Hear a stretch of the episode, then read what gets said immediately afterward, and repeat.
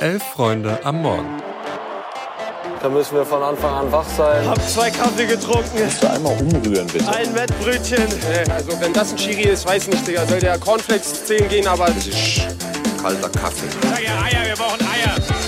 Es ist Montag, der 19. Februar und ihr hört Elf Freunde am Morgen. Ich bin Greta und an meiner Seite ist Eva. Guten Morgen, Eva. Guten Morgen, Greta.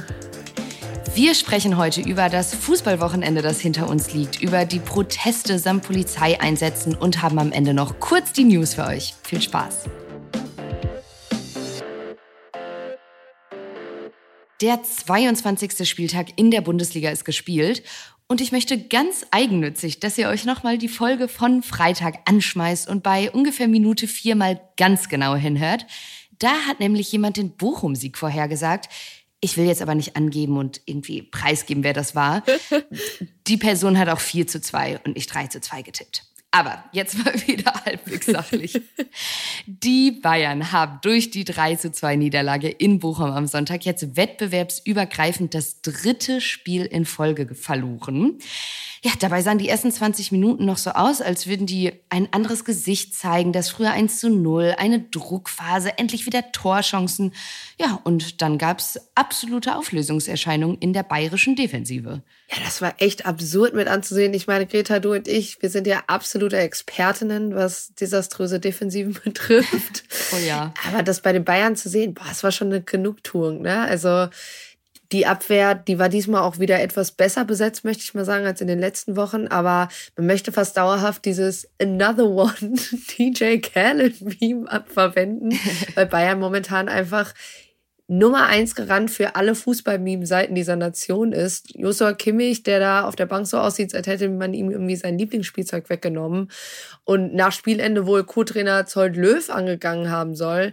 Ich glaube, man kann mit Fug und Recht behaupten, der FC Hollywood, er ist wieder da und er hat jetzt acht, acht Punkte Rückstand auf Bayer Leverkusen, weil die nämlich am Samstag 2 zu 1 in Heidenheim gewinnen konnten. Es ist wirklich vom Allerfeinsten, so als neutraler Fan oder als, als Person, die es nicht mit Bayern hält, einfach Popcorn zur Seite nehmen und zugucken.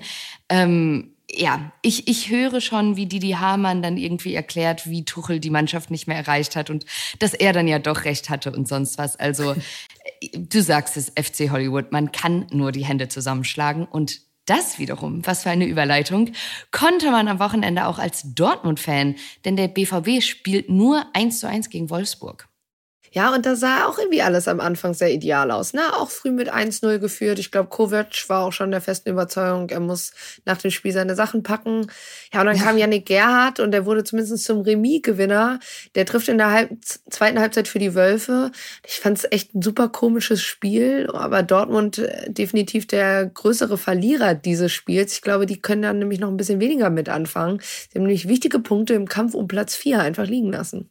Die wiederum hat der VfB am Samstag eingesammelt, also die Punkte. Äh, die stehen weiter auf Platz drei und die Vorstellung, dass Stuttgart einfach letzte Saison Relegation gespielt hat und nächste dann vielleicht Champions League spielt, die ist der Wahnsinn. Ähm, bevor wir hier jetzt noch so ganz genau auf das alles eingehen, hört euch doch vielleicht dafür einfach das Themenfrühstück an. Das findet ihr wie immer gegen 11.45 Uhr hier im Feed.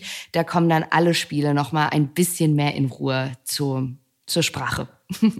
Ja, bevor wir aber weiter über die Geschehnisse auf dem Platz reden, will ich an der Stelle nochmal ganz kurz unser Beileid an die Angehörigen vom Gladbacher Szenemitglied, das bei einem Verkehrsunfall am Freitag ums Leben gekommen ist, sowie des verunglückten Leipzig-Fans während des Spiels am Samstagabend ausdrücken. Ja, gerade bei letzterem hätte man tatsächlich auch über einen Abbruch des Spiels nachdenken können. Ich glaube, wir sind uns da alle einig, dass es in solchen Momenten wirklich Wichtigeres gibt als in Fußball. Auf jeden Fall. Ganz am Ende der Vollständigkeit halber müssen wir aber natürlich auch noch über Mainz sprechen. Luis und ich haben in der Freitagsfolge ja voller Vorfreude auf dieses Spiel geblickt. Ja, 17 Mal konnte Bo Henriksen dann nicht jubeln. Das hatte Lucia mehr oder weniger ernsthaft prophezeit. Aber für ein Torjubel hat es zumindest gereicht. Mainz gewinnt 1 zu 0 gegen Augsburg, bleibt damit zwar auf Platz 17, steht jetzt aber drei Punkte vor Darmstadt und nur noch ein hinter Köln. Wer weiß, vielleicht wird's ja noch mal so richtig spannend im Keller und wir haben ja alle schon mal gesehen, wozu Dänen namens Bo im Mainzer Abstiegskampf so fähig sind.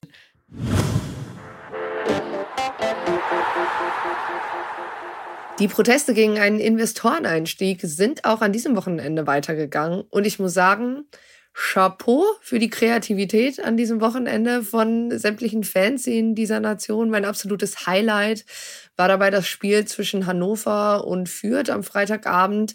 Hannover 96 hatte unter, ein, unter anderem ein Harry Potter im Fadenkreuz und darunter das Banner Angst Potter. Ja. Und zufälligerweise heißt einer der Directors, ich weiß leider nicht, wie wir diesen Business-Sprech hier richtig übersetzen sollen, aber eine wichtige Businessperson von CVC, also dem Private Equity Unternehmen, was halt nach dem Ausstieg von Blackstone unter der Woche jetzt noch so der einzige Bieter in diesem ganzen Investorendeal, ja, Zirkus äh, ist, nenne ich es mal. Dieses Mitglied, dieser Director heißt Matt Potter. Ja, das war einfach ganz, ganz großes Kino, zusammen noch mit dem Voldemort im Fadenkreuz bei Fürth auf der anderen Seite. Ja, und die Erklärung dazu in der Halbzeitpause von Sky-Kommentatoren zu hören, wer denn da jetzt im Fadenkreuz war, das war Chefskiss und stand so sicherlich auch nicht auf meiner Bingo-Karte für Fußballspiele im Jahr 2024.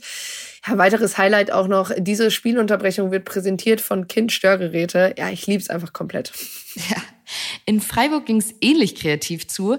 Ferngesteuerte Autos haben wir ja schon gesehen, aber die, ich muss es jetzt so süffisant sagen, die Ökos aus Süddeutschland kommen mit Flugzeugen um die Ecke. Nach äh, gut 50 Minuten hat Schiedsrichter Tobias Stieler in die Luft gezeigt, denn da kreisten ebenso ja Miniatur-Segelflugzeuge und hat dann kurz das Spiel unterbrochen.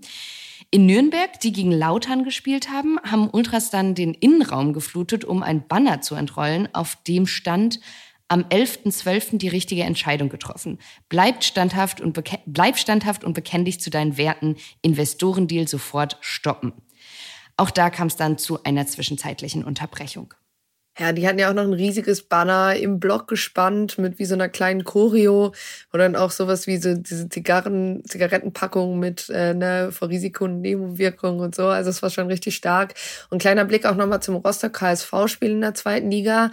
Das Spiel könnte sicherlich eine halbe Sendung einnehmen hier tatsächlich. Da gab es eine Menge zu berichten von dem ersten Spiel nach dem Walter, einem eher enttäuschenden 2-2 gegen Rostock, über ein geklautes Vorsängerpodest bei eBay Kleinanzeigen bis hin zu Rauch Auftritten auf Spielzeugautos war da auch wirklich viel dabei.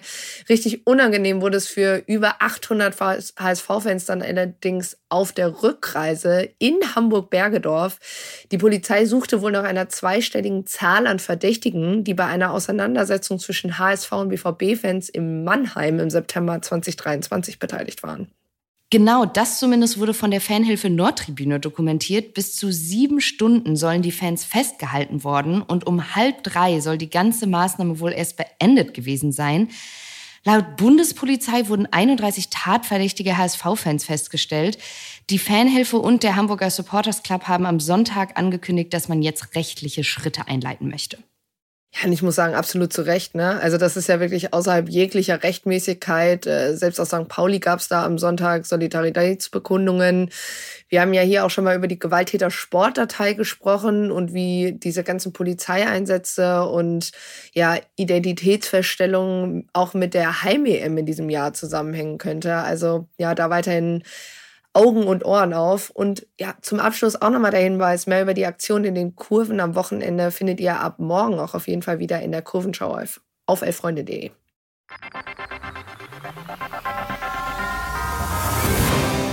Lass uns zum Schluss noch einen Blick in die unteren Etagen werfen. Wir Zweitliga-Fans hier aus dem Team dürften, glaube ich, alle recht zufrieden sein.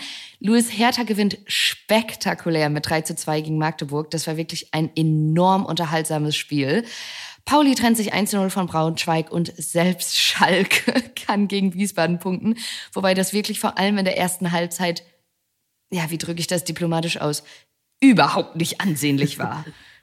Ja, du, äh, ich hätte auch gerne mal wieder äh, nicht ansehnlich, aber zumindest drei Punkte. Mein Verein ist dann nämlich nicht so mit eingestiegen in diese Gruppendynamik. Spektakel gab es in der dritten Liga auf jeden Fall trotzdem. Dynamo Dresden hat das Derby gegen Erzgebirge Aue mit 2 zu 1 verloren. Kann das aber sicherlich noch ganz gut verkraften, weil gleichzeitig Tabellenführer Regensburg wirklich in einem hochunterhaltsamen Spiel 6 zu 3 gegen den SV Sandhausen verloren hat und das nach 3 zu 0 Führung, alleine fünf Tore in 15 Minuten. Ja, Freunde von mir sind Sandhausen-Fans, Grüße an der Stelle und da war in 15 Minuten an Emotionen wirklich alles dabei. Fantastisch. Das muss man auch erstmal schaffen. Und zum Ende dann noch der Vollständigkeit halber, weil wir ja am Freitag hier drüber gesprochen haben. Das Spiel Hannover gegen Fürth ist 2 zu 1 ausgegangen und das Top-Duell in der dritten Liga, über das wir auch gesprochen hatten, das gewinnt Ulm mit 2 zu 0 in Essen. So, das war's von uns. Ich wünsche euch und dir, liebe Eva, einen guten Start in den Tag und in die Fußballwoche. Ciao.